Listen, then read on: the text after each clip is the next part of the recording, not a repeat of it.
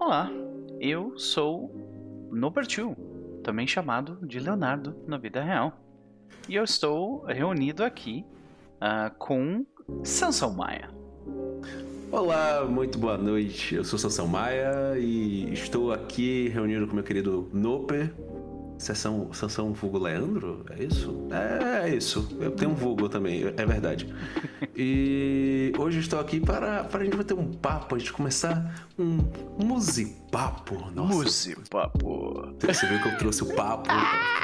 e eu trouxe o Musi. Então, estamos aqui para começar o Musipapo, um podcast sobre música e histórias.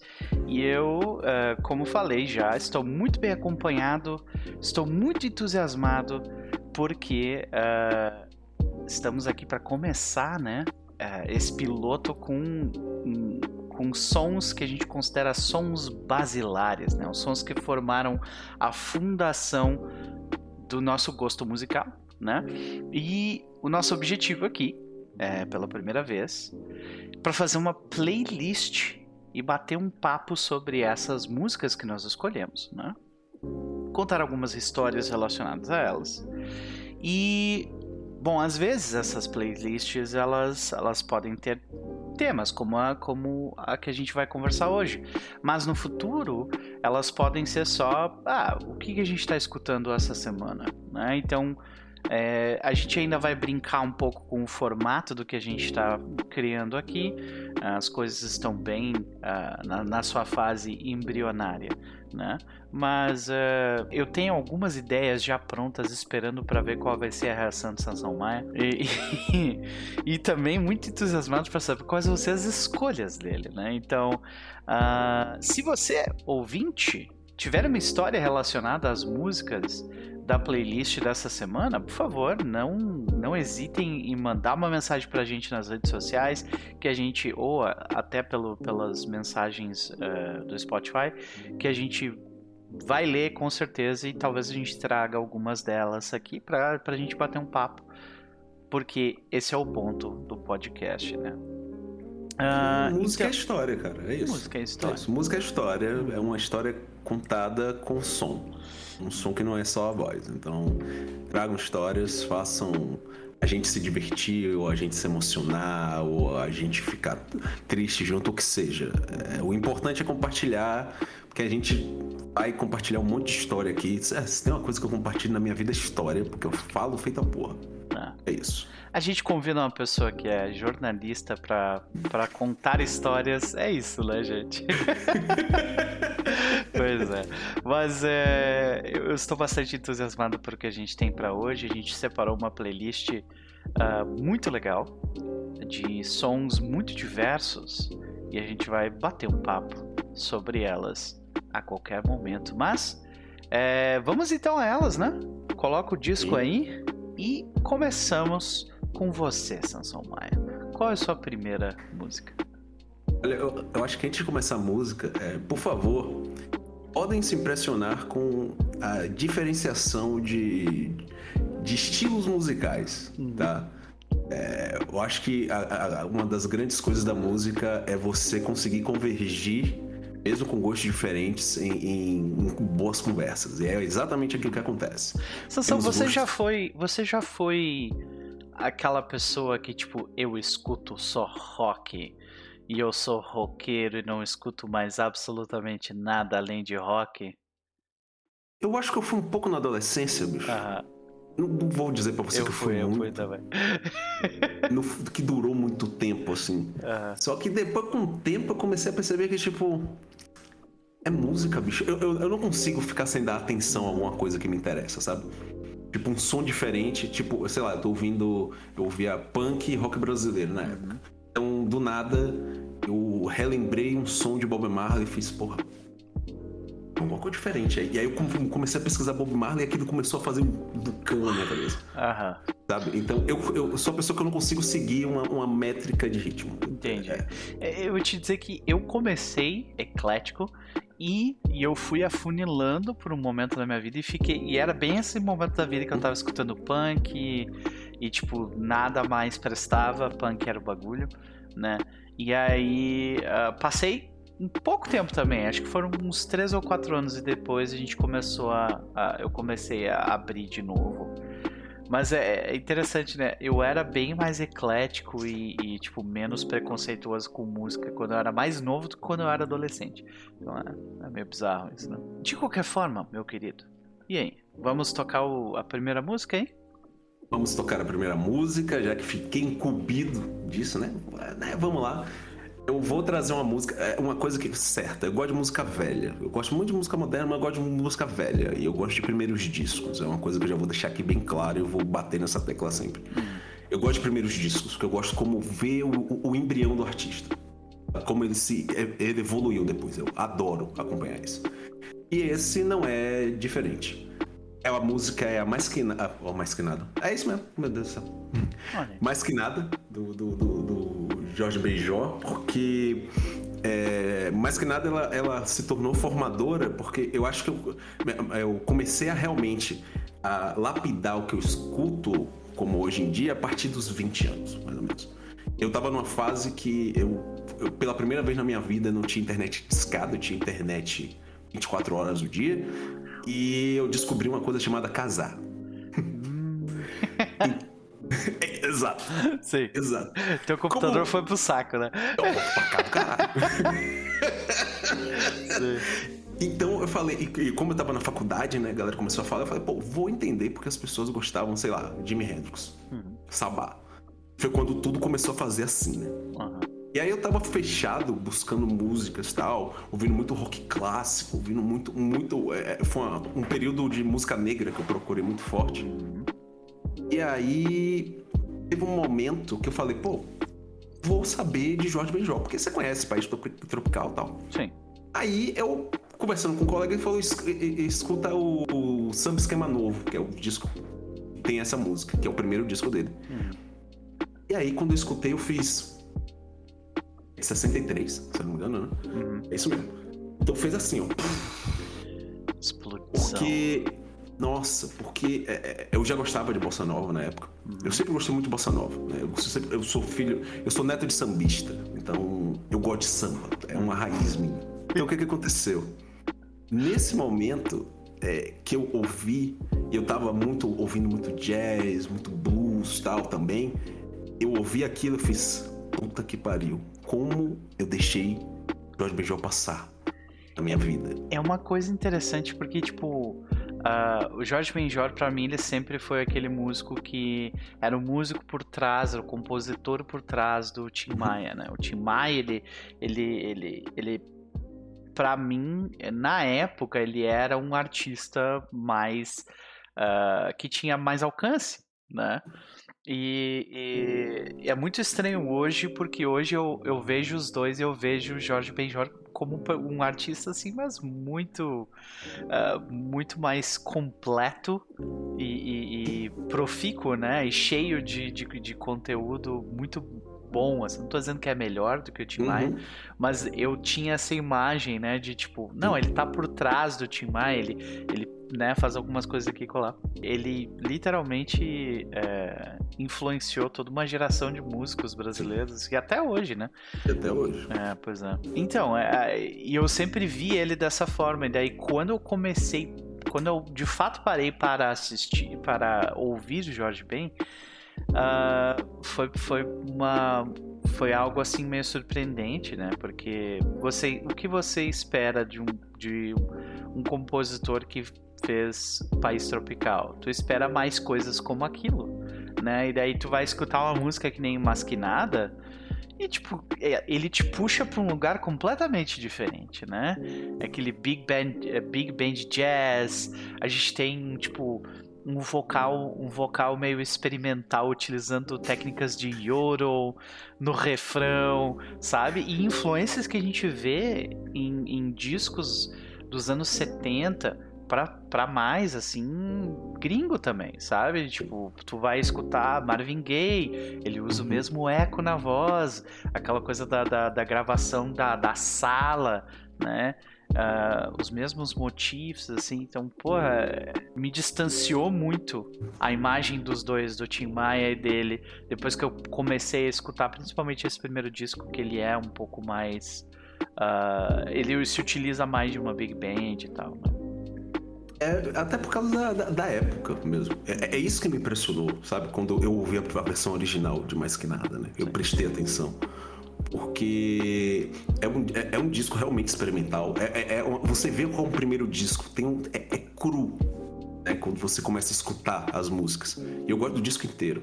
Assim, é, cru. E quando ele entra com Mais Que Nada começa com aquele metal. Então você tá uma band, ao mesmo tempo que aquele jazz mais puxado pra, pra, pra bossa, porque a bossa é aquela coisa, a bossa ela traz um jazz, uhum. então ela bota samba no jazz. Benjó ele começa a fazer o contrário. Ele começa a, a, a, a dentro do samba ele vai incorporando o uhum. jazz, sabe? Ele Sim. não transforma o jazz, ele vai dando um grau no samba. Sim. E aquilo vai se formando, então você tem um, elementos de jazz constantemente, principalmente das big bands, mas você tem ali uma cuica, você tem um tambor, burim, surdo. A música ela vai crescendo assim, sabe? E foi quando eu parei e pensei, ok, agora eu comecei a entender o que é música brasileira. Que, tipo, eu não, nem falo que eu entendo hoje, mas eu comecei a entender os elementos que levaram pessoas próximas a mim a gostar da música brasileira. Porque é, Benjó, ele formou, ainda forma, como você disse, várias pessoas. Né? E, e, e o fato dele ser experimental em vários sentidos traz uma riqueza para a música tão grande e mais que nada é exatamente isso, a experimentação ficou incrível, tão incrível que se tornou uma música regravada várias vezes, tal. É, teve o Black Eyed Peas que regravou em 2006, 2006, 2006, com o Sérgio Mendes que regravou essa música também. Uhum.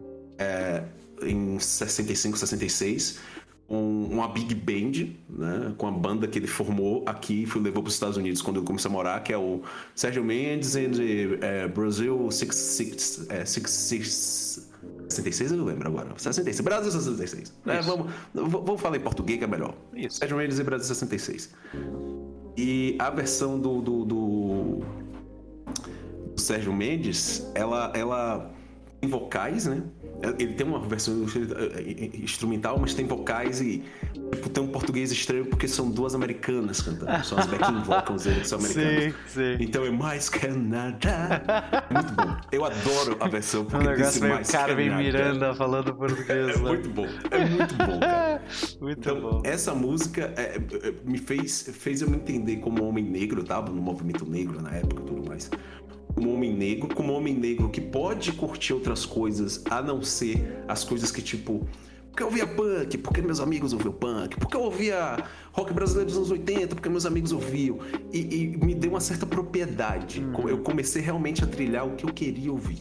Entendi. Porra, eu, eu vou ouvir, sei lá, é muqueca de rato, uhum. mas eu também quero ouvir Beijó cantando Rosa, Menina Rosa. Entendi. Sabe? Então. Então isso começou a moldar essa, essa coisa disforme. É meu, meu, meu, é, meu gosto musical, que é tão. tipo, que eu tô ouvindo Beijó, Chico Buarque ah. no mesmo dia, na hora eu boto, sei lá, um trash metal louco e pulo com racionais, aí do nada ouvindo metal. É, é isso. Essa loucura. Então eu acho que é mais ou menos isso. Eu acho que a importância é eu como, como homem negro, como uma, como pessoa que gosta de música. Entendi. Quer, que, quer ouvir música em seu total. Não vou conseguir, mas em suas diversas formas. Assim. Eu acho que é mais ou menos isso. Uhum. Maravilha. Eu te dizer que uma última consideração sobre esse primeiro som é que é, ele fez parte daquela leva de tipo, eu escutava Jorge Ben quando eu era moleque. Não entendia, uhum. não entendia nem de perto o que estava acontecendo ali na música e tal, né? Mas eu escutava. E eu passei pela minha adolescente, adolescência de burro, né, não escutando, por, né, e daí depois eu voltei a escutar, né. Mas todo mundo passa pela adolescência, então né? acontece, acontece. Uh, beleza, muito bom. Ficamos aí então com Masquinada de Jorge Benjor. Começamos com Chave de Ouro. E vamos falar então sobre a minha primeira ou a sua segunda? que, que tu acha? Ah, vai a sua primeira. Vamos, vamos intercalar. Não, vamos intercalar. Bonitinha, né? Intercalar. Vamos intercalar. Então, uh, eu, vou, eu vou falar sobre uma música que eu tenho uma história um pouco constrangedora sobre ela, tá? Então, assim, é a, a, música é Don't You Lose My Number de Phil Collins, ok? Música que uh, hoje em dia ela ainda é maravilhosa. Ela, tipo, todas essas músicas hoje em dia elas ainda são maravilhosas, mas uh, Don't Lose My Number ela, ela tem um local especial na minha história musical porque foi a primeira música em que eu fiquei empolgado com um instrumento específico dentro da música e aquilo para mim explodiu a minha cabeça, sabe? É, eu era um jovem de 9 anos de idade. ok, 9 anos de idade. Eu morava numa cidade chamada Camacuã, aqui no Rio Grande do Sul. Uma cidade de, de na época tinha cento e poucos mil habitantes, uma, uma parada um pouco mais rural. E uma coisa que acontecia muito nessa época uh, é que as pessoas elas se davam de presente umas para as outras CDs, porque eles eram muito caros. Né? Uhum. Então, meu pai ganhou de presente um CD uh, do, de, uma, de, um, de uma gravação ao vivo desse disco do Phil Collins, de um, de um show do Phil Collins. E aquele, aquele CD do Phil Collins dessa gravação ao vivo, uh, ela fez parte, tipo assim, sem brincadeira, assim, de um ano. De tipo assim, ah, vamos botar uma música enquanto estamos cozinhando, vamos botar uma música enquanto estamos limpando a casa, vamos botar... Era sempre esse disco do Phil Collins, porque a gente não tinha muitos outros também, né? Então a gente escutava muito esse. É um senhor disco. É uma coisa absurda, sim. É, os shows do Phil, do Phil Collins, da banda dele, sempre são coisas assim, aqueles shows de três horas, né? Num estádio, assim, então é um negócio. Gênesis, né? Gênesis também, tá louco. E aí, cara.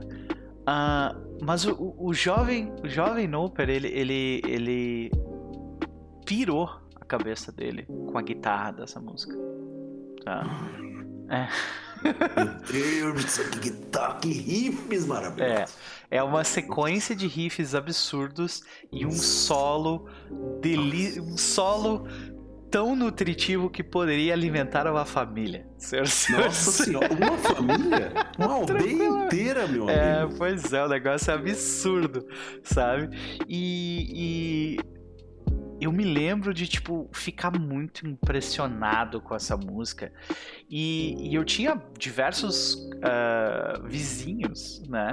Que, que, tipo, ah, era tudo molecada, gostava de ler gibi, jogar futebol e, sei lá, fazer qualquer viagem, né? Tu tá, mora no interior do Rio Grande do Sul, o que, que tu tem para fazer quando tu é moleque? Merda, na rua, sabe? Então, a maioria das coisas que acontecia era isso, sabe? E aí, cara, eu, eu comecei uma jornada onde eu chamava os meus amigos até a minha casa para escutar essa música e dizer: Oh, escuta essa guitarra aqui, cara, sabe? E eu ficava, e olha aquela coisa de eu dar o play, eu ficava olhando a reação das pessoas. Eu fazia o react já naquela época, sabe? o precursor do react. Ei. Eu já ficava assistindo a reação das pessoas quando chegava no solo. E assim, a maioria dos meus amigos, eles tipo, pô, tá legal. Sabe? Mas não, não sacavam, não sacavam o que eu, sabe? Não, não explodia a cabeça que nem eu explodia, assim, brother.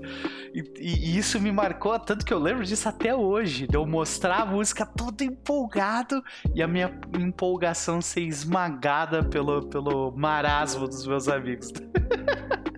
Aí eu ouvi na música e falaram: Não, você fica no gol na hora do futebol. Não, eu não, já. Enquanto você tá lá falando, você tá ouvindo o cara tá lá? Não, não, não, a guitarra. A guitarra. Não, a guitarra.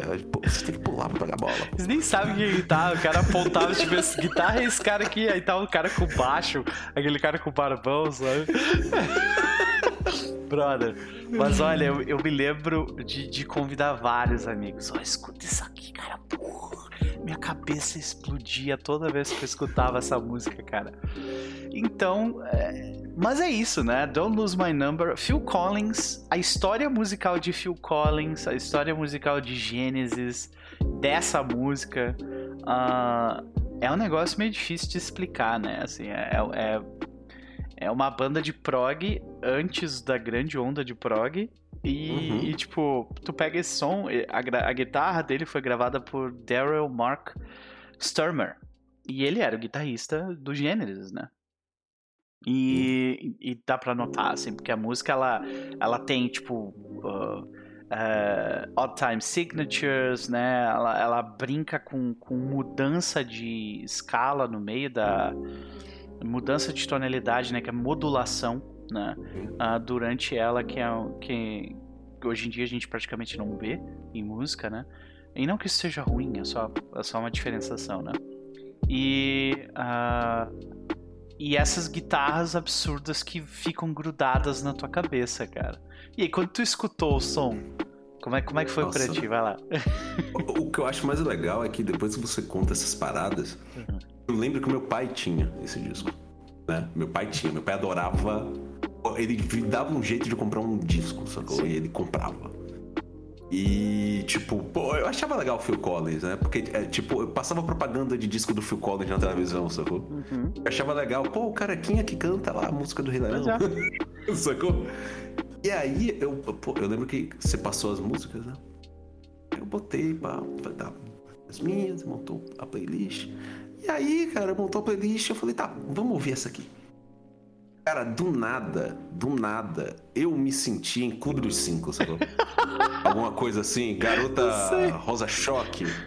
Tipo, eu me senti, caralho, eu me senti muito, tipo, aluno com livro, um corredor de John Hughes Feelings é. pesadão, assim, Fomos Porque... teleportados para um filme nossa, americano dos anos 80, sim. Totalmente, velho. E, e, ela tem. Nossa, velho.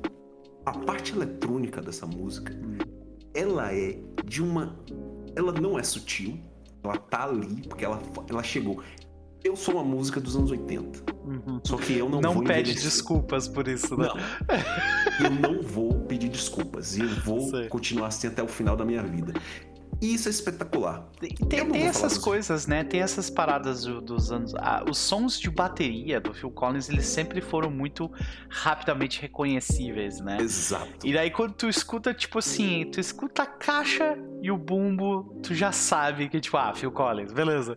Nossa. Sabe? Tu, pá! aquele, né, a caixa abertona, assim, Nossa, dos anos 80, né? Pode crer. E aí você, e aí você vai para toda aquela. E tipo, uma música extremamente pop, mesmo com a, gente falando, você falando do prog, porque é uma coisa das músicas. Até nas músicas mais lentas do Phil Collins, a carreira dele tem muito do prog. Porque ele é um cara do prog. Sim. Então, tipo, ele leva toda essa bagagem e com a banda dele extremamente concisa, principalmente nesse ao vivo, eu acho que essa versão ao vivo é melhor, porque depois eu ouvi a, a, a versão do clipe e tal, porque a, a, versão ao vivo você tem uma, uma amplitude da Sim. música. É incrível como essa música, ela vai, ela realmente, tipo, eu passei, eu acho que uns 3, 4 dias cantando o refrão da música. Sei. Don't you lose my number. E aí eu ia eu no, no elevador do trabalho ouvindo. Aí eu chegava no trabalho e eu acho que teve um dia que eu cheguei me balançando assim. Ah. Aí teve um cara que falou: Pô, você fica dançando assim, entrando na redação, eu não tenho nem cabelo, você fica cheio de cabelo balançando, porque eu vou, eu literalmente vou entrando, e balançando o, o dread, sabe? e tá na hora do solo, eu faço o solo e abaixo, assim, o cabelo cai pro lado. Aquela coisa é muito, muito adolescente, mesmo, muito adolescente. É. Então, tipo, é, eu acho que, que é uma música que. E uma música que envelheceu tão bem. Porque para mim ela não envelheceu, ela continua jovem. Uhum extremamente jovem, extremamente divertida. E nessas épocas de é, volta dos 80 misturado com 90, eu acho que ela cai perfeitamente, cara. É, mas assim, é meio. É rock de tiozão, né? É tipo aquela parada. É, é total, assim. É tipo, é, é rock de tio. Mas, sabe? mas eu não acho ela um rock. É, ela pode ser um rock de tio, mas ao mesmo tempo eu, não, eu acho que ela não é. Porque, uhum. tipo, ela tem um, um, uma batida tão é, é uma coisa muito dos anos 80, aquela coisa moderna, sabe? O uhum. sintetizador eu sempre vou achar que é moderno. Mesmo se eu tiver 80 anos, sabe? Sim, eu, eu me sinto na, numa nave espacial. Eu, eu lembro que eu, eu, achava sempre que eu tava numa nave espacial quando eu era criança. Quando eu... sintetizador. Vou viajar agora. É ter minha casa, sabe? Eu assisti assim e botei uma coisa mais ou menos assim. Sim, pode então, é, eu acho que é isso, assim. Eu, eu tenho uma pequena. Eu acho que Phil Collins eu não tenho tanta história quanto você, até porque, pô, nove anos. É. Pô, nove anos, eu acho que a música que fez minha cabeça foi, sei lá, Mamonas Assassinas. Mas eu tava nessa aí também, cara. Eu tava nesse disco aí também. Mas é, eu ia de Mamonas Assassinas a Phil Collins, a, a Cindy Lauper, sabe? Eu era tipo, meu brother, com 9 anos, não tinha regra, sabe? Era só tipo, vamos escutar os CDs tudo, vamos lá. Isso sabe? era maravilhoso. É. Isso, isso, isso aí eu acho fantástico. Assim. Eu acho que é isso. Eu acho que é uma música que, tipo, ela demonstra a, a, a, a total qualidade de Phil Collins, assim, como compositor, como cantor, excelente cantor, de de passagem, como, como, como letrista, tudo, assim, eu acho que porque ele consegue fazer, independente da época, você viajar uhum. pra uma coisa divertida. Eu, eu, eu, acho que é mais ou menos isso. Uma parada que eu acho interessante nas músicas do Phil Collins é que, tipo, ele, ele notoriamente, uh, outros músicos já falaram sobre isso e tal, né? Mas é, ele é aquele tipo de compositor que ele, ele, ele, com, ele, ele primeiro ele faz a, a, a base da música, a partir do, dos instrumentos, e a parte da letra é sempre, tipo, ad-lib, né? Ele, ele vai sempre, uhum. tipo, adicionando vocalizações até achar a melodia que ele quer, e aí depois ele vai fazer a letra, né?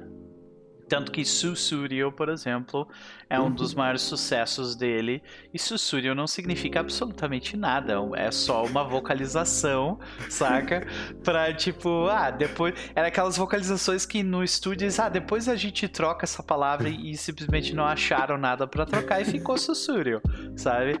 E, e, e dá pra ver, tu, tu, tu escuta essa música e dá pra ver que a estrutura dela é bem, tipo, a gente a gente pensou no som primeiro e depois na, na melodia, na, na, na, voz e tal. Então é, é muito é muito interessante ver. Eu, eu gosto, costumo gostar muito de, de composições que são assim. E é, é isso, basicamente. Don't Lose My Number de Phil Collins para vocês. escute, eu sei que a pessoa vai fazer a mesma coisa que eu, que você vai escutar e vai ficar. Ó, e diga pra gente, quanto, por quantos dias vocês ficaram com o riffzinho da guitarra na cabeça? Aquele. Aquilo ali vai grudar na cabeça de vocês. Né? Eu ainda me pego pensando na música. Uhum. Só dizendo. Ah, ah, tô aqui passando do nada, vem Porra, de novo. Puta que Caralho, eu tenho que deixar um tempo passar, sabe? Sim. Pode crer, pode crer. Uh, vamos pra tua segunda então, querida?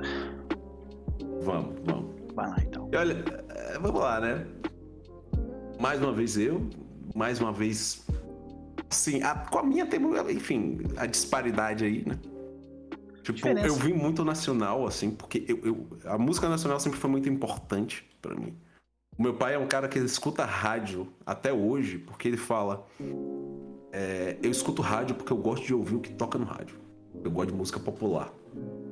Né? Até porque no período dele, meu pai tem 70 anos, né? 71 anos, 72. Então, no rádio tocava, tocava bossa nova, tocava samba, enfim, os grandes autores do brega do Brasil, tudo mais. Né? E, e, na minha casa sempre teve muito, muito isso. A música internacional tinha, mas meu pai principalmente preferia, eh, sempre preferiu a música nacional. Uhum.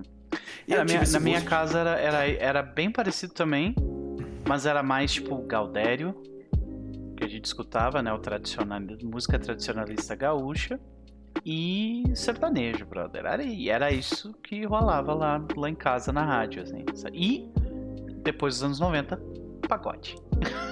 Lógico, pagode. Né? Pagodinho, pagodinho tem que claro, ter. Sim, tem que ter. Então, cara, é, é, é, essa aí é mais. Esse aí eu já era mais novo. A, a, do Jorge Ben Jorge era mais velho. Essa é a época mais nova. Porque se você tá. Se você passou dos 30 anos na Bahia, Você, você acompanhou uma, uma mudança de estrutura muito, muito doida, porque a Bahia, como todo mundo sabe, o samba nasceu na Bahia. Ok, beleza. O samba teve bifurcações, Bahia e Rio, né? E nesse período eu tava no meio, sei lá, 14, 13, 14 anos, mais ou menos. Eu tava ali no meio harmonia do samba, é, que mudou o formato pagode e tal, El Chan. Eu tava naquela fase porque, tipo, era o que meus amigos ouviam. Era o que dava, o que ia pra festa. Eu também queria ficar com as menininhas que só queriam ouvir pagode. Então eu tava, né, eu tava na onda do pagode. Só que eu tava meio cansado. Aquilo tudo, sabe? Hum. E aí, eu lembro que eu fui pra casa de uma tia lá em Salvador, que morava em Feira de Santana, né? E aí ela ela chegou, né? Ela me deixou, ela tinha é, é uma coisa muito importante. A geração MTV é muito de capitais. Depende da capital. Nem todas as capitais tinham MTV. Exato. Comigo não era diferente. Eu era Feira de Santana, minha mãe não tinha grana para botar uma antena parabólica, eu não assistia MTV. Mas sempre que eu ia na casa dessa minha tia, ela tinha DirecTV. Veja bem. Uh, aham. Uh -huh. É, então, porra, tinha tira... a tia que tinha Não DirecTV. tinha propaganda na época. Porra, bicho, puta merda. Caramba, velho. Ó, tipo, eu vou pra casa de minha tia por quê? Porque tem DirecTV, porque pô, você tinha chique, né? E aí, cara, eu lembro que eu assistia bastante a MTV, porque eu sempre achei a MTV divertida. O jovem sempre foi muito divertido. E aí, tava passando, sei lá, o top 20, eu acho. Uhum. Alguma coisa assim. Top 10, sabe? E aí eu tava sentado, sozinho na casa de minha tia, assim. E aí passou um clipe, 1998, 99, por aí. Passou um clipe. Quando passou esse clipe, é, o clipe começou em preto e branco tal. O clipe é todo em preto e branco. Aí você escuta. E a música que eu tô falando se chama Minha Alma, o Rapa. Quando Minha Alma começou a tocar, eu já tinha ouvido falar do Rapa, tal, televisão. E eu comecei a ver o clipe. Eu comecei a ler a letra do Yuka. É, que foi, é, para mim, esse, esse foi um disco muito importante da década de 90, do final da década de 90 ali. Cada letra e tudo mais. E eu, minha alma ela entrou e aí foi aquele momento e eu tava muito recente. Aquela coisa, tipo, eu sabia que eu era uma criança negra, só que eu comecei a perceber o racismo bem naquele período, quando ficou mais latente, né? Sim. É aquela coisa, você vai ficando mais velho, as pessoas vão demonstrando ainda mais uhum. o seu preconceito. É, tu, aquela parada de internalizar e só vai notar, sei lá, tipo, uma semana depois que, porra, aquela pessoa foi racista comigo, né? Isso, é. isso. Foi quando começou assim, eu comecei a ver segurança indo atrás de mim em shopping, essas coisas todas. Uhum. Então, quando eu vi aquela música, e quando chega a apoteose dela, com as pessoas se revoltando no clipe, e a mensagem do Falcão falando daquela apatia da sociedade, que tem vários excluídos e as pessoas ficam sentadas no sofá no dia de domingo assistindo Faustão, sacou? Aquilo me tocou de um jeito que, tipo, eu tava sozinho na casa de minha tia que eu chorei. Porque, tipo, eu me senti.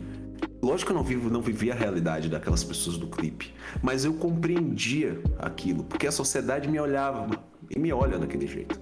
Então, eu, como uma pessoa negra, eu me senti mais forte. Foi quando eu falei, porra, eu quero mudar um pouco o estilo, tem que começar a mudar as coisas, porque eu não quero ficar só é, ouvindo a coisa divertida, rebolando o bumbum e procurando as meninas gatinhas que rebolam o bumbum também. Uhum.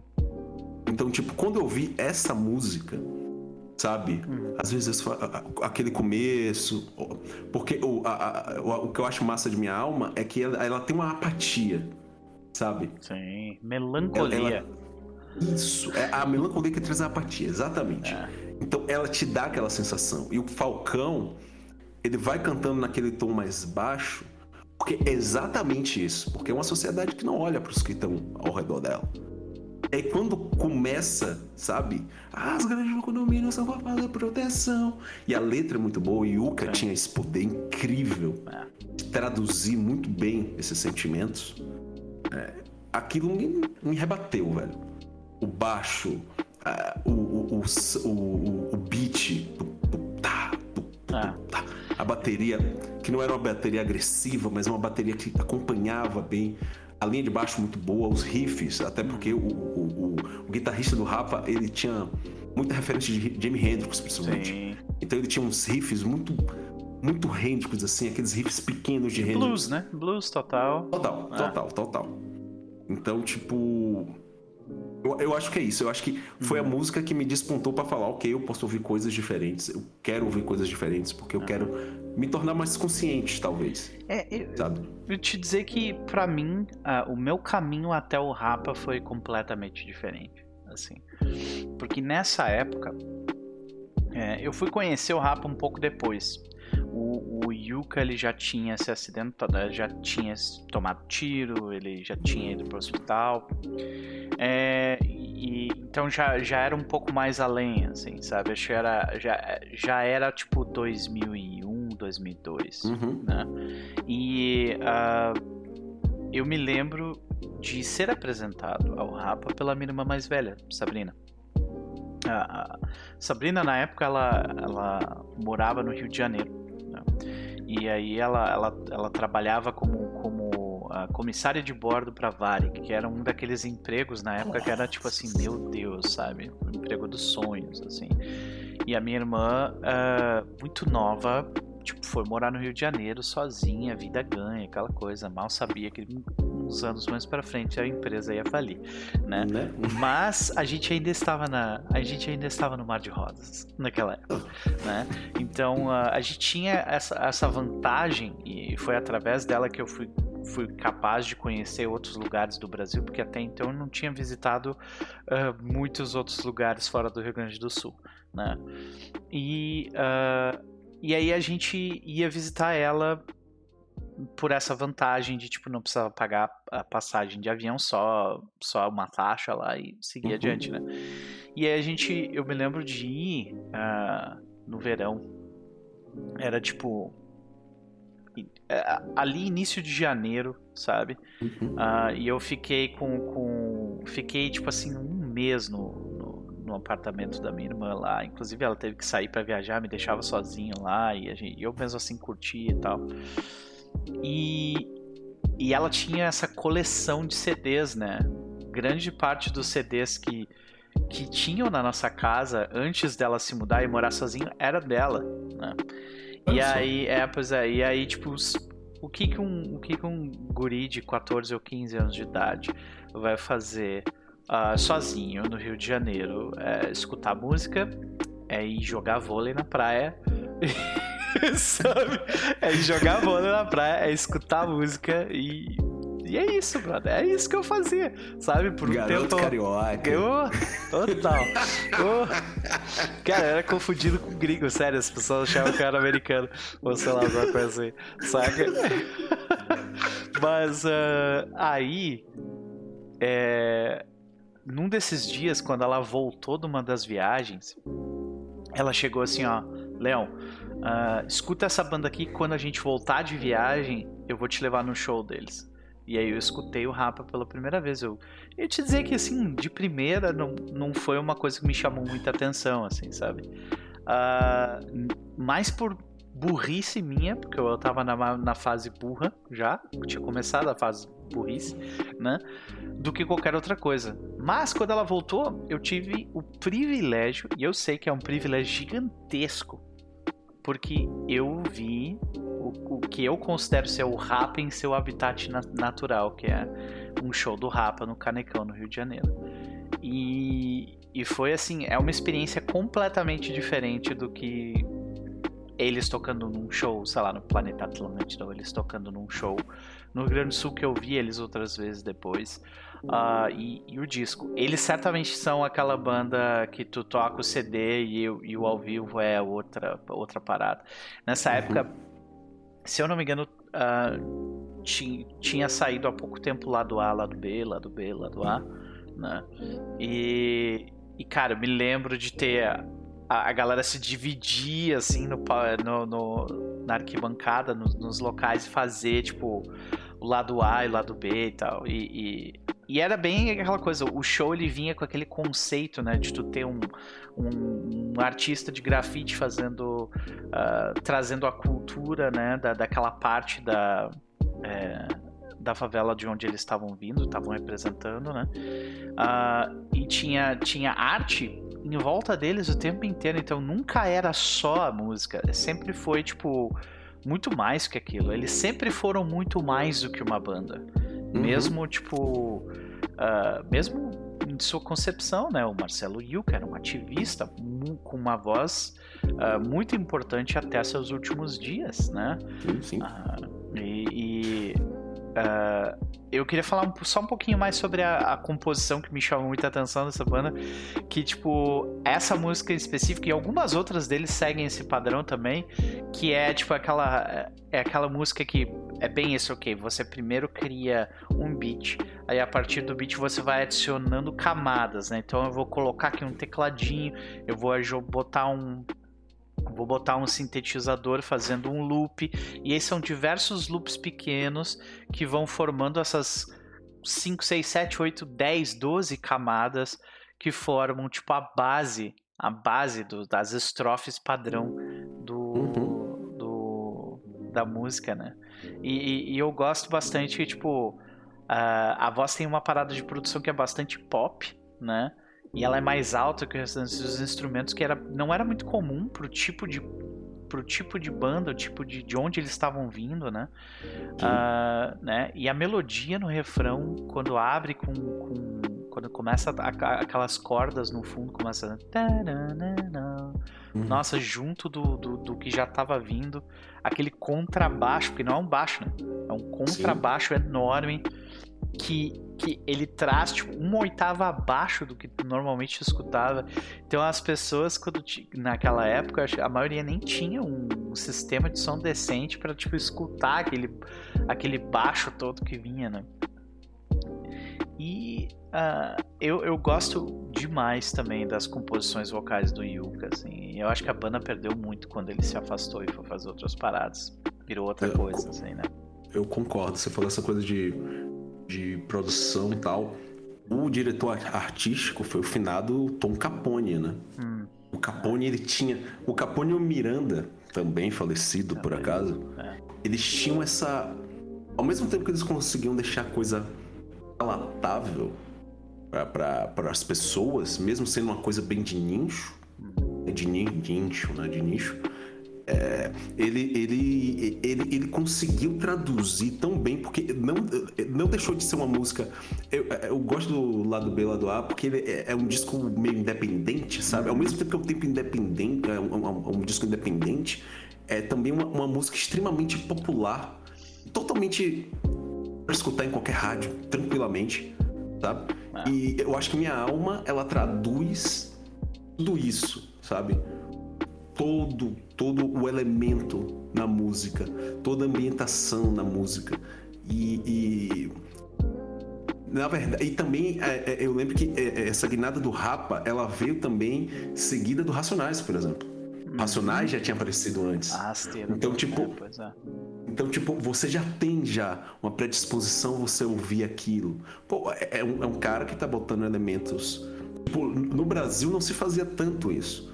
Né? Que era você é, trazer o sampler, né? Ou você criar Elementos beat. de dub, reggae, isso. ska. Você tinha, você tinha algumas bandas, o próprio Paralamas, por exemplo, que é uma banda que eu adoro até hoje, é uma banda que traz muito ska, assim, do dubbing inglês, sabe? Enfim de polícia brasileiro. É. Não vamos entrar em detalhes disso. Mas, né? Um dia, um dia quando trazer paralelo Sim. a gente fala disso. Sim. Mas eu acho que, que, que lado B, lado A tem exatamente é, é tudo isso. Acho que tudo culminou num período de, de efervescência. Então, a própria Racionais também trouxe junto o, o, o, o Plant Ramp também, que, que utilizou muito daquela verbe do Beast Boys de trazer um rock com, Scratching, com rap. Né? Exatamente. Pode crer. Exatamente. Então, tipo, é tipo, é, enfim, Plant Ramp também um dia eu vou trazer. Foi é se tornar a base, a base do, do, do rock dos anos 2000, né, cara? Que Exato. é tipo o Linkin Park, basicamente. Exatamente, exatamente. Pode crer, olha aí. Então, eu, eu acho que isso é muito foda. Eu acho que é por isso que eu recomendo esse disco, é, essa música. E. É, eu, eu me emociono às vezes quando eu falo. Eu, muitas vezes eu fico meio sem palavras porque é, é foi uma música muito, muito, muito, muito importante para mim. E sem esquecer, vou trazer aqui algumas informações.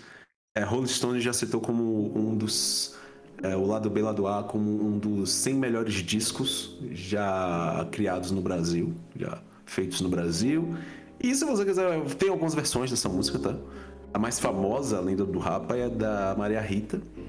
Que traz uma melancolia tal. Maria Rita, voz maravilhosa, bandas sempre muito boas. Que por acaso foi namorada de Marcelo Falcão. Olha aí. E está envolvida, fofo, fofoca, hein? Quadro fofoca. Estava envolvida com ele durante o namoro dele com Débora Seco. Ah, olha aí. aí. Olha aí. E fique aí a informação. ou foi Olha Débora Seco, ou foi, ou foi Isabelle, alguma coisa. Eu não sei, bicho. Eu sei que tem fofoca. Tem fofoca. E nós estamos dentro da fofoca a partir de agora. Aqui tem informação. E fofoca. Fofocalizando no musical. Uma fofoca pela metade vai matar as pessoas, Sansão. ai, ai, ai. Mas é isso, agora eu vou deixar pra gente ir com a, a, a, a escolha de Noper agora, uhum. que é uma outra música que, tipo, meio que me pegou, tipo, eu fiz, what? É. Sabe? Mais ou menos assim. É. Então, para algo completamente diferente, né? Como diria Monty Python, uh, nós vamos uh, mudar drasticamente de novo. É, mais uma vez estou trazendo uma banda americana, né? E, mas eu preciso, eu preciso contextualizar vocês no tempo, tá? Este era Noper em sua fase burra, ou seja, na adolescência, tá?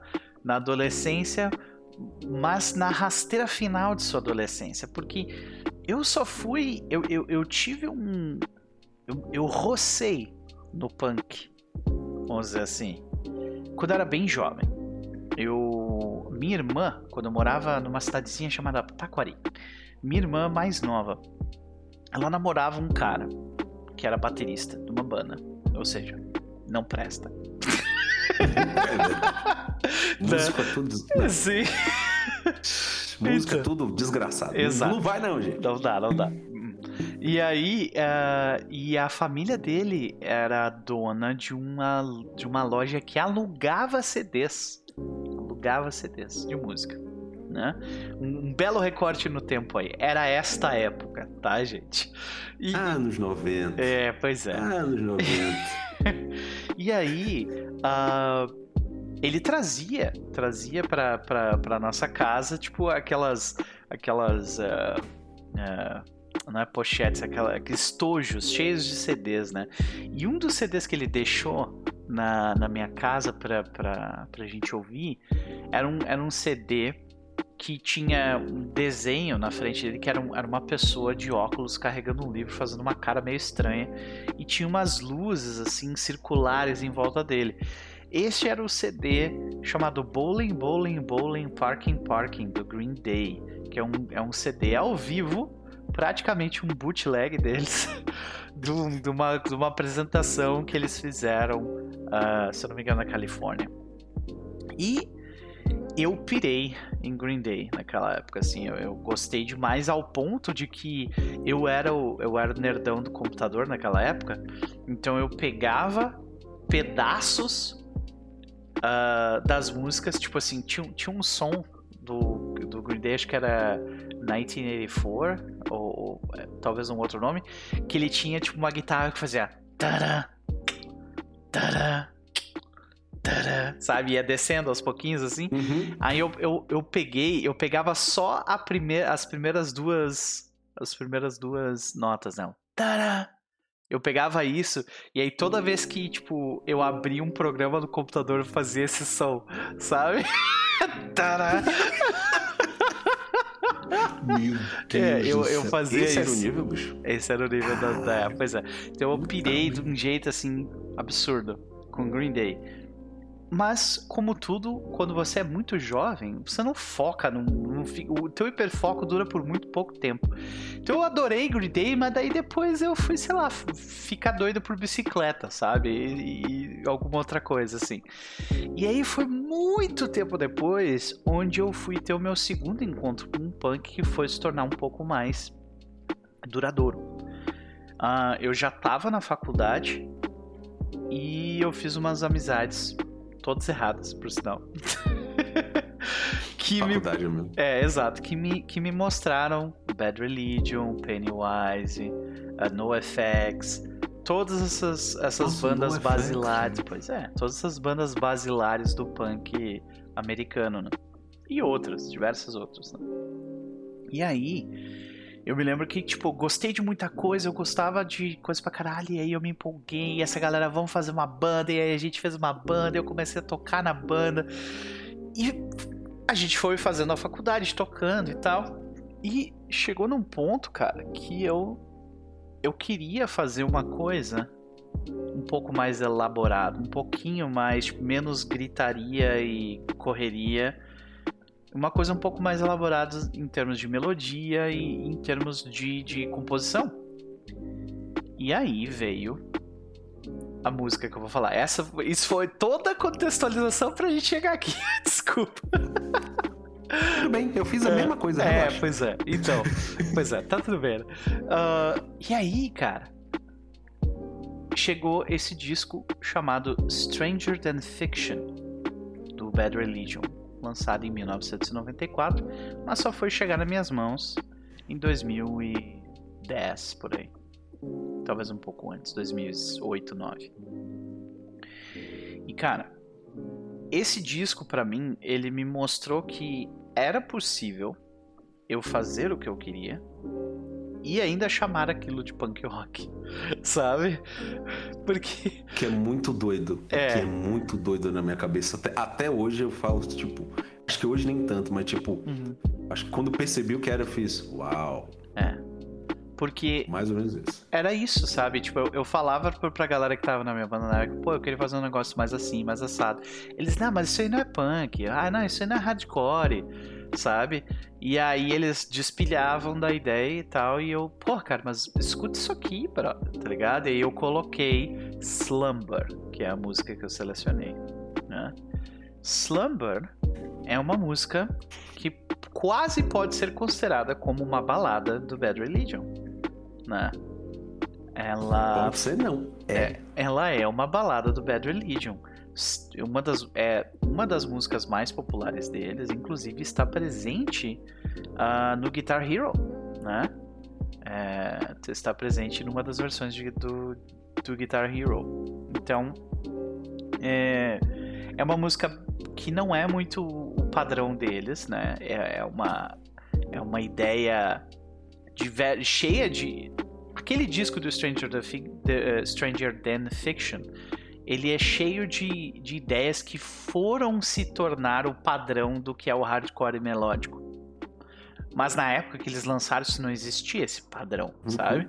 Eles, eles e algumas outras bandas junto com eles meio que, que tipo, ó, isso aqui existe e é uma parada agora, sabe? E é, se vocês escutarem a música, vocês vão notar o que eu tô falando. A música é mais lenta, ela é praticamente uma balada. É, é, a letra fala sobre um amor que deixa a pessoa completamente consumida pela outra pessoa, como se fosse algo até ruim, né?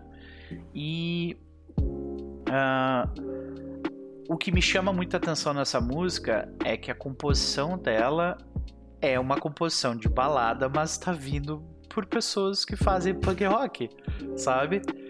E, e tipo, as gravações, as, uh, as melodias vocais, elas são legitimamente foda tipo, não é só para uma Totalmente. banda punk. Não é tipo assim, ah, é foda para Não, não. É foda. É foda mesmo, sabe? Tem muitas linhas vocais intercaladas, mudando de tonalidade, modulação na música também, que eles trocam de.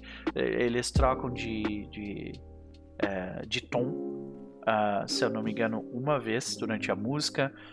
Tem solo tem. É, cara, é, é um negócio. É, é, um primor que a gente não somente não estava acostumado a ver, como uhum. a gente estava esperando que isso nunca aconteceria, porque não é punk. E aí e não, e veio uma banda. Pois é. O Bad Religion, né? Exato. E aí veio, veio uma banda que é um dos pilares do punk rock dizer, olha, a gente também pode fazer isso aqui, que é muito foda. E aí aquilo, brother, aquilo eu me senti abraçado por eles nesse sentido, assim, tipo, nossa, eu queria isso e dá para fazer, sabe? E tipo, e é assim. Então eu peguei o Stranger Than, Than é, eu tô com Stranger Things na cabeça. Stranger Than Fiction e eu escutei aquele disco até eu gastar o CD, saca? Tipo, o CD ele Tinha não... dessas, né? É, pois é, ele gastou de um jeito que tipo sem condições, nunca mais, infelizmente. E uh, eu recomendo demais esse disco se você quer curtir. Tem, ele tem de tudo, inclusive o que você menos espera. Mas como é que como é que tá para ti essa música Slumber e esse disco? Eu devo. Eu, eu, eu, lembro um pouco dela. Eu tenho uma memória muito curta para as coisas. Eu odeio isso. Uhum. Muita coisa. Você sabe, você escuta muita coisa e uma hora, tipo, tem uma coisa que fixa, saca? Mas, tipo, eu lembro de ter escutado quando eu, eu, eu comecei a ouvir ela. Mas, tipo, ainda assim eu acho ótimo não ter lembrado. Porque, tipo, para mim foi uma surpresa ah. muito grande. Porque, tipo, literalmente, então, você a base do punk. Então, tipo, eu não vou ter todo o conhecimento do mundo do punk, mas eu conheci, conheci uma das básicas como Bad Religion. Então tem que tá, tem que estar tá na lista. Tipo, Sim. banda punk você quer ouvir dos anos 80, Bad Religion, Dead Kennedys. Tá lá na lista. Sim. E tipo, Black Flag. Quando dá essa.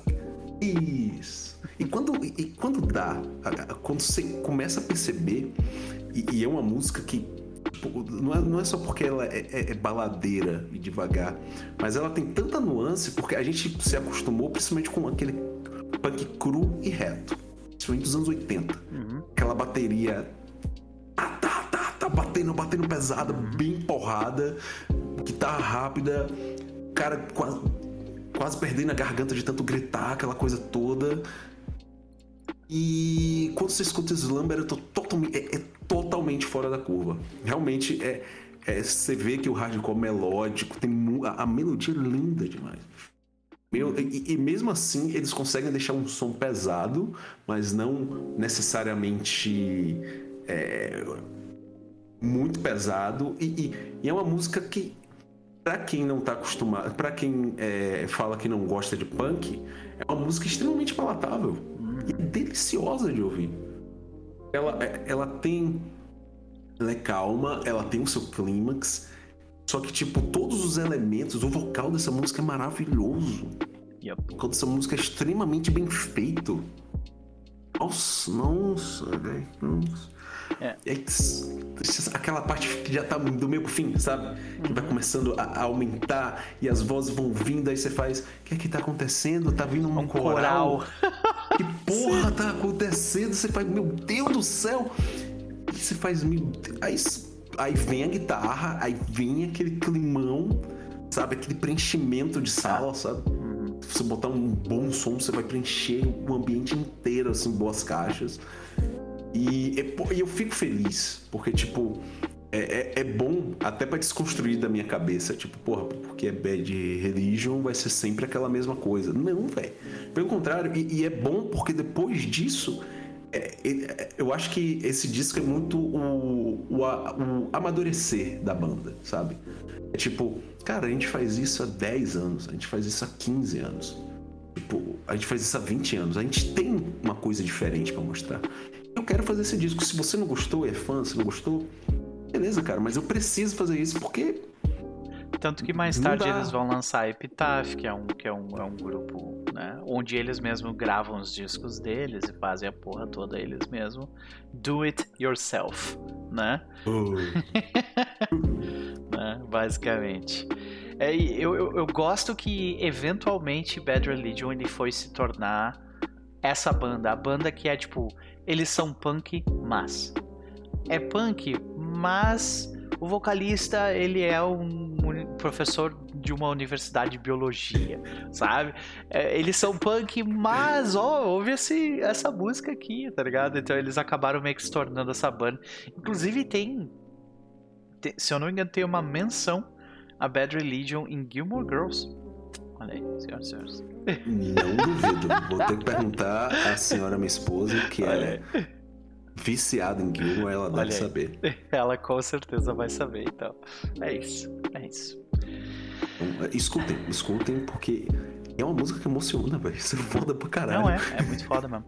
E, é, e ela ocupa esse espaço muito importante na minha vida porque ela foi essa mudança de paradigma para mim. De tipo, eu gosto de punk, eu gosto de uma música de um minuto e meio de gritaria. Eu gosto. Até hoje eu gosto. Mas eu, eu queria algo um pouco diferente, um pouco a mais. Uh, e eu, eu estava ao ponto de me, começar a me sentir excluído. E aí, Bad Religion, através de Stranger Than Fiction, me, me deu um lar de novo dentro desse estilo musical. E eu escuto até hoje esse disco tranquilinho, assim. Porque tem 38 minutos, tu coloca ali, chuf, passou, tu respirou e passou. É isso. Disco de punk. É, né? Pois é. Vamos para nossa última, vamos para nossa última música e com certeza, definitivamente a mais importante, a mais impactante para toda a humanidade desta nossa, lista aqui. Nossa senhora, bicho. Acho que vou começar, né? Tá. uma coisa importante que a gente vai fazer aqui é que sempre a gente vai trazer músicas, cada um por si, e no final a gente vai chegar num consenso. Uhum. Uma música tal, formadora tal. Então, tipo, a gente começou a discutir e tal, e a gente chegou em, em um ponto. Não foi uma discussão muito demorada. Vocês é viram, vocês viram que até agora, tipo, foi lá pra Big Band misturando com samba e bossa nova dos anos 60 pra uh, uma banda de prog rock de estádio dos anos 80 para uh, uma, uma das bandas mais importantes do Brasil nos anos 2000, logo depois do, dos Racionais, uh, para uh, uma banda de punk rock americana do, dos anos 90. E aí agora a gente a, a, gente tá bem longe um do outro até aqui, né? Nem tanto assim porque tu também escutava punk, mas uhum. a gente foi se encontrar mesmo na nossa, na nossa formação musical nessa próxima música. Que é Negro Drama do Racionais. Não. Por quê? Primeiro, eu acho que Racionais é, é, literalmente a banda mais importante que o Brasil teve na década de 90. Pelo simples fato que ela trouxe um formato de fazer rap brasileiro, que é bem importante, que pode ter seus elementos norte-americanos, vai falar tudo, ah, Nova York, LA, Costa Leste, vai ter. Ok, e eles misturam tudo, que é ótimo, porque para eles tudo é música. E principalmente porque negro drama, cada um tem sua história com negro drama e a gente chegou nesse, nesse consciente comum. É, consciente, eu não lembro agora. E, e, e por exemplo, para mim, tipo, ela marcou porque o rap ele foi entrando na minha vida aos poucos. Eu vim ser um cara de samba, eu fui explicando tudo. Só que durante algum tempo da minha vida eu não gostava de rap, porque eu achava que, ah, esse negócio de beat. Eu nem falava beat, ah, essa batida é, repetida tal. Uhum. Só que isso começou a mudar, principalmente a questão que eu fui começar a perceber, é, musicalmente falando, a, a todas as questões que envolvem o rap, e principalmente a letra, que diz muito sobre mim. E Negro Drama fala muito sobre mim. Até porque o nome já diz tudo. Eu sou um homem negro. Né? E eu era um jovem negro quando escutei Negro Drama. E eu lembro que eu escutei, é, ela me marca muito porque eu escutei um tempo depois uma professora de português. Beijo, Rita Pinto, minha professora querida, que já faleceu e era um, um amor de pessoa, assim. Chamava de vagabundo sempre, mas tudo bem. vagabundo e malandro. Ela falou, você é um vagabundo e malandro. E é professor de português, ela adorava. Ai, ai. Sempre cheio de Desculpe, mas um vagabundo malandro dava risada. e aí ela pediu pra fazer um exercício e tal. E era para fazer poesia. A gente tava aprendendo alguma coisa de poesia, sei lá, sexta, sétima série. E aí eu escrevi uma poesia. E aí eu lembro que eu escrevi a poesia porque eu tava muito marcado, porque eu ouvi durante um tempo a música. E meu pai não curtia, porque era rap e o cara xingava e tal. Pô, não pode ouvir música que chega em casa, sabe? Não pode ouvir rock, que coisa de vagabundo. Alguma coisa assim. Uhum. E aí eu escrevi a letra, e a letra fala sobre uma realidade, tipo, uma realidade bem pesada, assim, pra dizer a verdade. Eu acho que. Eu entendi porque a professora depois ficou perguntando pra falar comigo. E eu li a poesia. E hoje em dia, eu acho que o que eu tenho na casa da minha mãe ainda. Um dia, se, eu, se der, eu tiro uma foto, eu tento traduzir minha letra, que sempre foi horrível. Mas eu lembro que eu terminei de ler, terminou a aula, a professora me chamou, ela fez, Sansão, tá tudo bem em sua casa? Uhum. Você tá passando alguma necessidade? Não, professora, tá tudo certo. Tem certeza? Porque a letra, eu falei, não, professora, é só a letra mesmo. Ela, ah, tá. Mas se você estiver precisando de alguma coisa, pode falar comigo bom, professora? Sabe aquela coisa tipo, fiz alguma coisa errado? What the fuck tá acontecendo com essa mulher, gente? A criança que não entende direito, né? Pode crer. Porque ela ficou gravada na minha cabeça. E aí, quando a gente pediu, eu fui reouvir Necrodrama, porque já tinha um tempo que eu não ouvi. Eu, eu tava ouvindo muito sobrevivente, é, Sobrevivendo no Inferno. Hum. Isso aí eu tô ouvindo muito mesmo. É um disco que eu gosto muito. E esse disco do Racionais, o Nada Como Um Dia Após o Outro, é o melhor do Racionais. Disparado disparado, na minha opi opinião. É, aqui é, é, é bate-papo, é só opinião que a gente tá falando isso. aqui, né? É verdade. Então, tipo, eu acho que é isso. Eu acho que, é, é uma música que ela, ela traz um. Eu vou deixar Noper. Noper, você trazer sua história uh -huh. com a música e depois a gente chega na conclusão, gente... sabe? Aham, uh -huh, pode crer. Rap nacional ele, ele foi surgir para mim também mais tarde. Tá? Porque nessa época em que eu conheci o Racionais, eu já estava afundado no punk rock. E eu estava lembrando, senhoras e senhores, na fase burra da minha vida. Então, eu tava, eu tinha preconceitos musicais assim como tu demonstrou, né? Eu tinha aquele preconceito de tipo, ah, é tudo repetitivo, fica fazendo a mesma coisa o tempo inteiro. Me, é, mesma, mesma bobagem. Mesma bobagem. E. Mas eu, eu nunca de verdade tinha dado uma chance para escutar. Aquilo tava longe de mim, sabe? É, a realidade de um, de um adolescente classe média cercado de branco em Porto Alegre sabe? Longe das periferias de Porto Alegre, que existiam bastante, produziam bastante música foda também. Uh, que a gente foi ouvir um pouco mais tarde, né? Que foi ali Ultraman, toda aquela onda de, de criadores aqui do Rio Grande do Sul também que fizeram, fizeram sua onda, né? E, uh, mas isso estava longe de mim. E se não fosse uma coisa estranha eu provavelmente nunca teria escutado Racionais de verdade. Porque minha irmã do meio, Simone, ela estava grávida. E no dia em que Maitê, minha sobrinha mais velha, nasceu, há 19 anos atrás, senhoras e senhores, tá? É, eu recebia a mensagem pelo telefone de que, de que minha irmã estava dando à luz a, a minha sobrinha e me locomovi até o, até o hospital.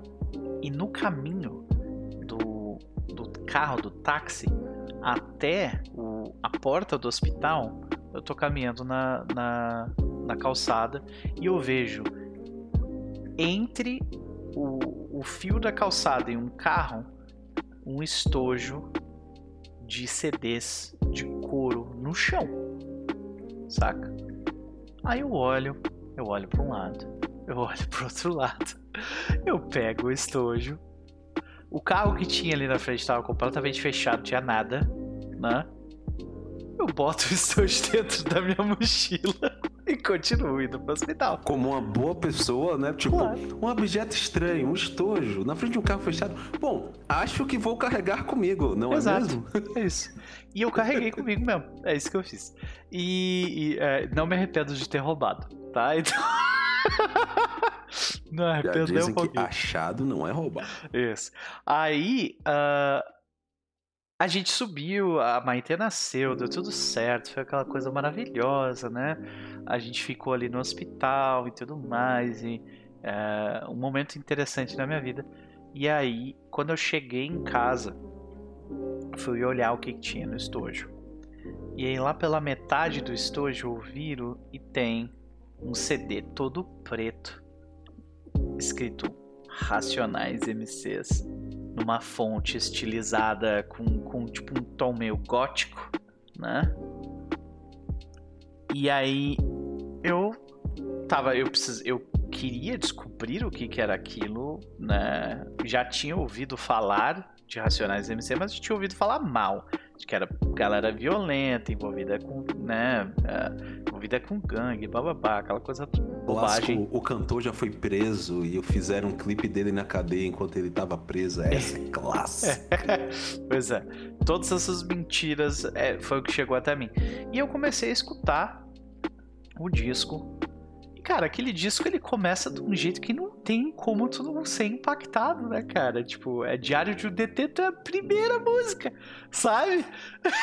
tipo, a primeira música do disco. E aí tu fica assim, cara, eu acabei de tomar um tiro, sabe?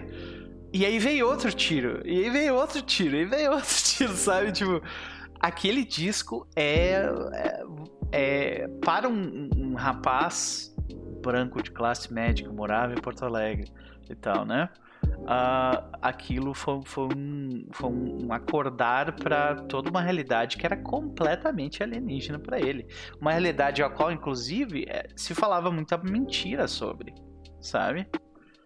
Então, uh, foi uma oportunidade ali de eu consumir música de uma qualidade absurda. Inclusive, eu queria fazer esse comentário rápido. Concordo plenamente com o Silvio Almeida, né? quando ele disse: Racionais MC, esse disco do Racionais, ele é um marco na história da música global, não é só do Brasil, é do mundo. Tá? Esse disco é um absurdo. É... E liricamente falando, né? A poesia poesia da, de. E, e, aí acho que a gente vem, né? Essa, essa história toda. Eu fui completamente consumido pela cultura do Racionais MC. Entendeu? E eu escolhi, nós, eu escolhi uh, Negro Drama porque o, o jovem, o garoto que branco que, te, que escutou Racionais no rádio, que foi, foi tipo roubado de seus pais por eles sou eu, basicamente, entendeu?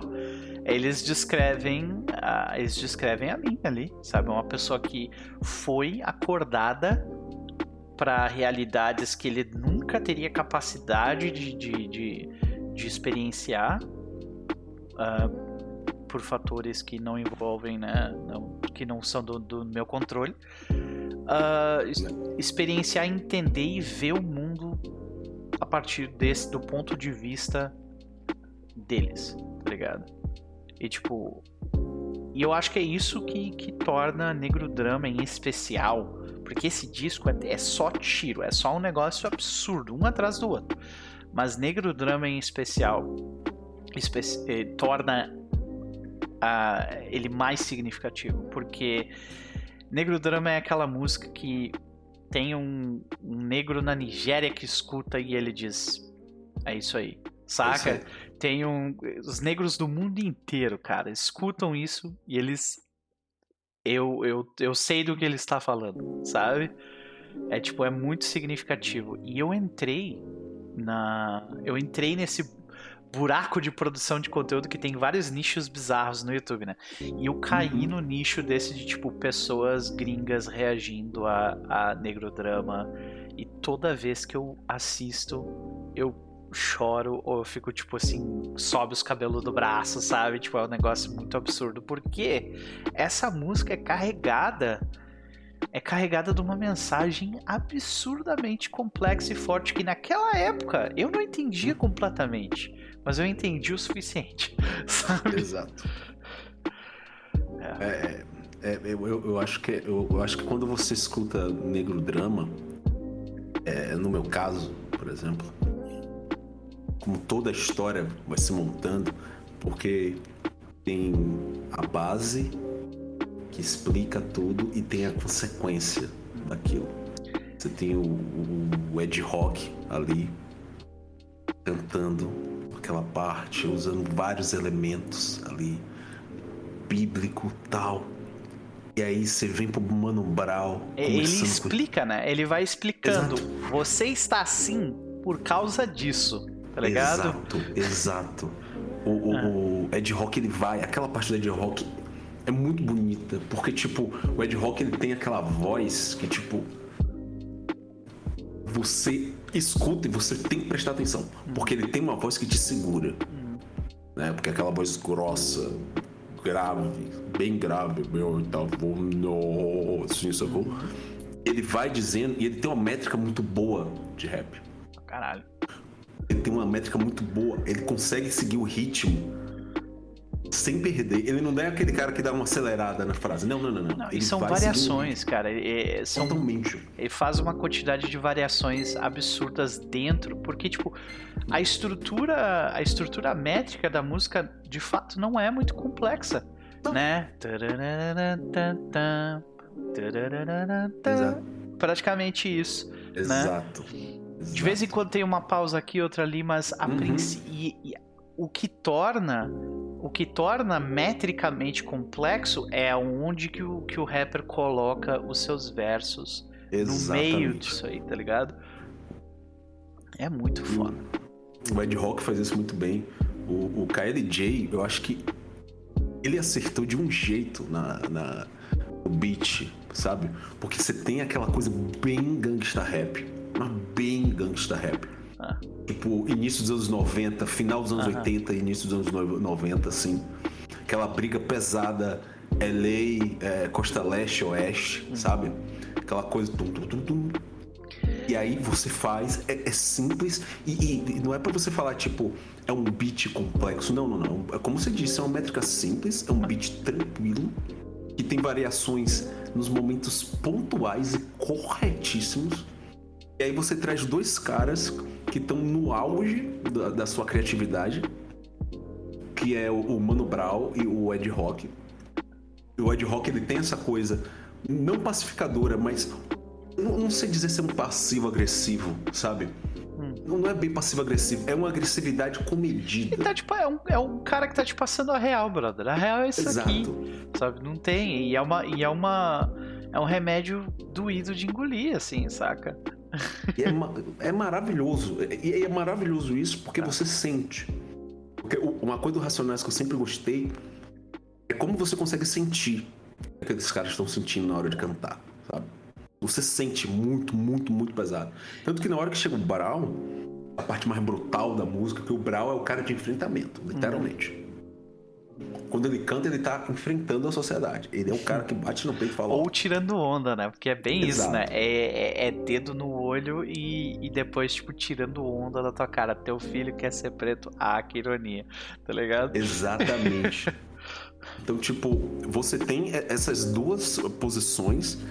Tipo, você começa com uma base, aí você traz a revolta, você vai sendo irônico, sarcástico que é uma coisa muito comum pessoas irônicas e sarcásticas serem estressadas, irritadas, e aí no final ele vai entrando naquela base do Ed Rock. Assim.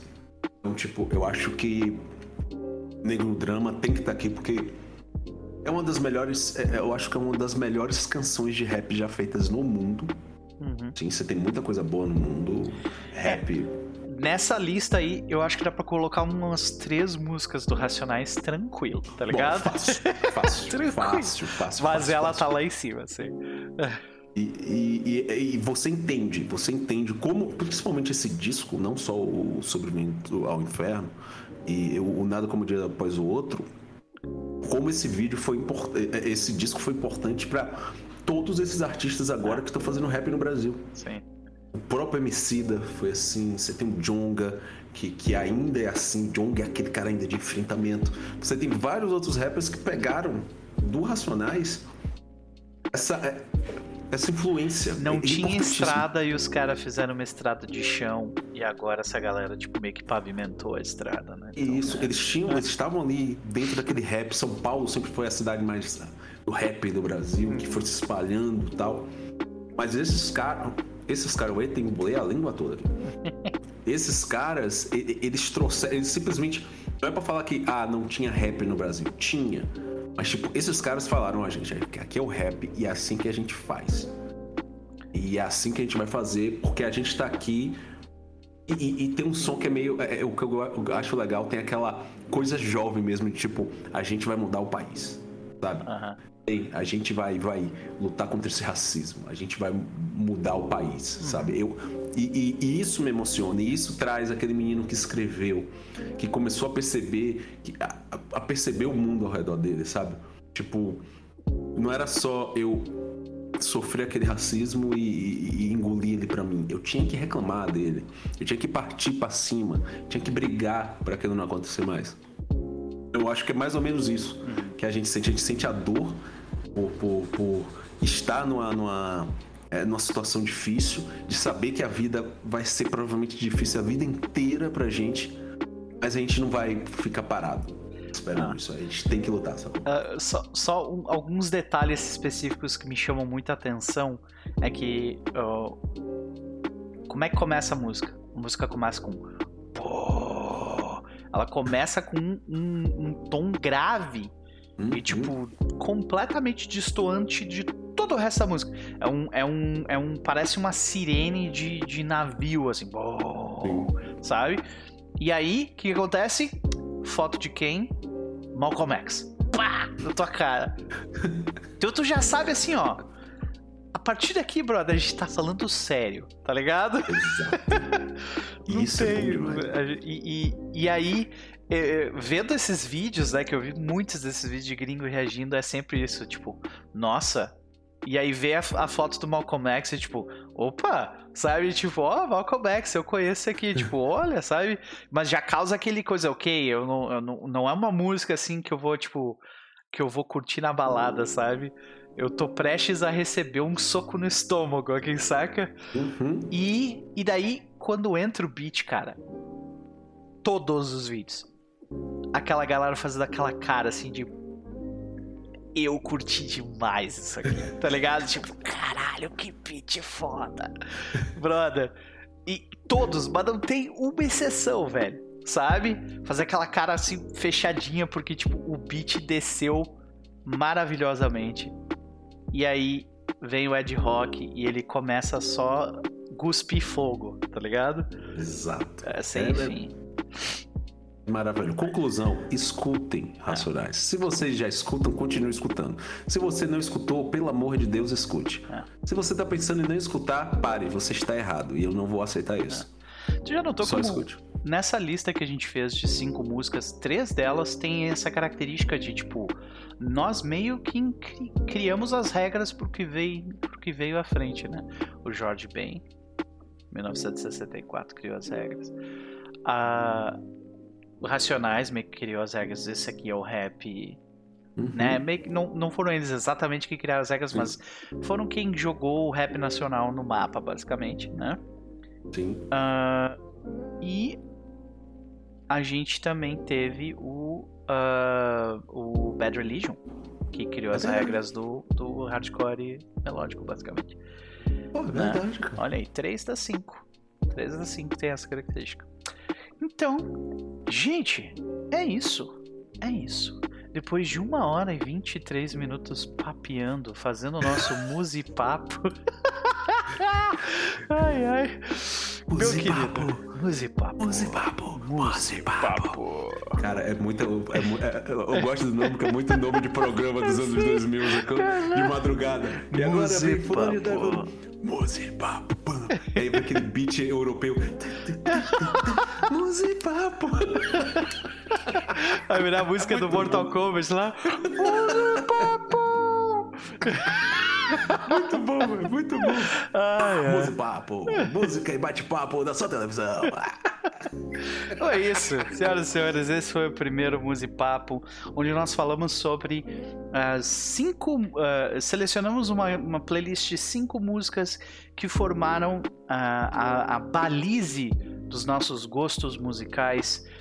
se vocês tiverem alguma história uh, relacionado a alguma dessas músicas, por favor, mande pra gente nas redes sociais, mande mensagens pra gente uh, pelo Spotify também, que a gente certamente vai ler, vai trocar uma ideia com vocês. A gente vai ficando por aqui. Sansão Maia, onde as pessoas podem te encontrar? Bom, gente, vocês podem me encontrar em qualquer lugar com San como. Olha só, a criatividade, Sankal Maia, é isso. Por que Sancal? Porque a minha Sansão é, é com C cedilha. Então é S-A-N de navio, C-A-O de ovo, Maia. Eu falava isso para as pessoas, juro para você. Aí a pessoa falava D não, C, D não. C, C de cachorro. Ah, C de cachorro? Não. Não. C de helicóptero. Merda. Uh, Sancal Maia você é? me encontra no Twitter, você me encontra no Instagram, você me encontra no TikTok. Está sendo preenchido com algumas coisas não muito. É, é muito legal, muito sigam ele no TikTok.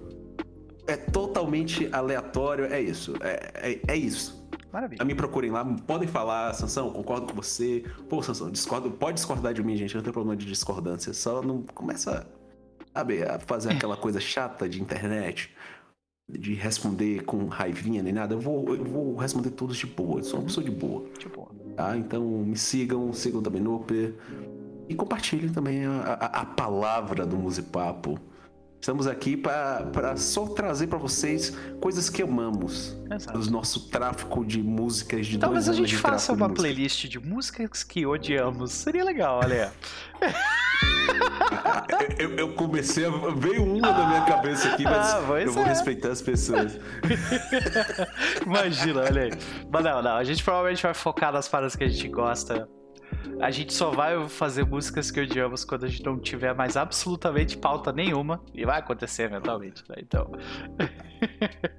Mas é isso. Uh, me sigam também, senhoras e senhores, no Pertil em todas as redes sociais, né? A gente eventualmente vai criar, tipo, perfil e coisa assim pro Musipapo, mas por enquanto a gente tá fazendo as paradas aqui como é um piloto, tá? A gente tá curtindo, fazendo, fazendo a parada num processo mais cru, bem punk, né? Uhum. Uh. Uh. a gente a gente ainda tá começando devagar com essas coisas. É isso. A gente vai ficando por aqui. Eu espero que vocês curtam as músicas que vão começar a tocar a partir do momento que eu calar a boca. E o Sansão também. Beijo no coração de vocês, gente. Tchau, tchau e até a próxima. Beijo.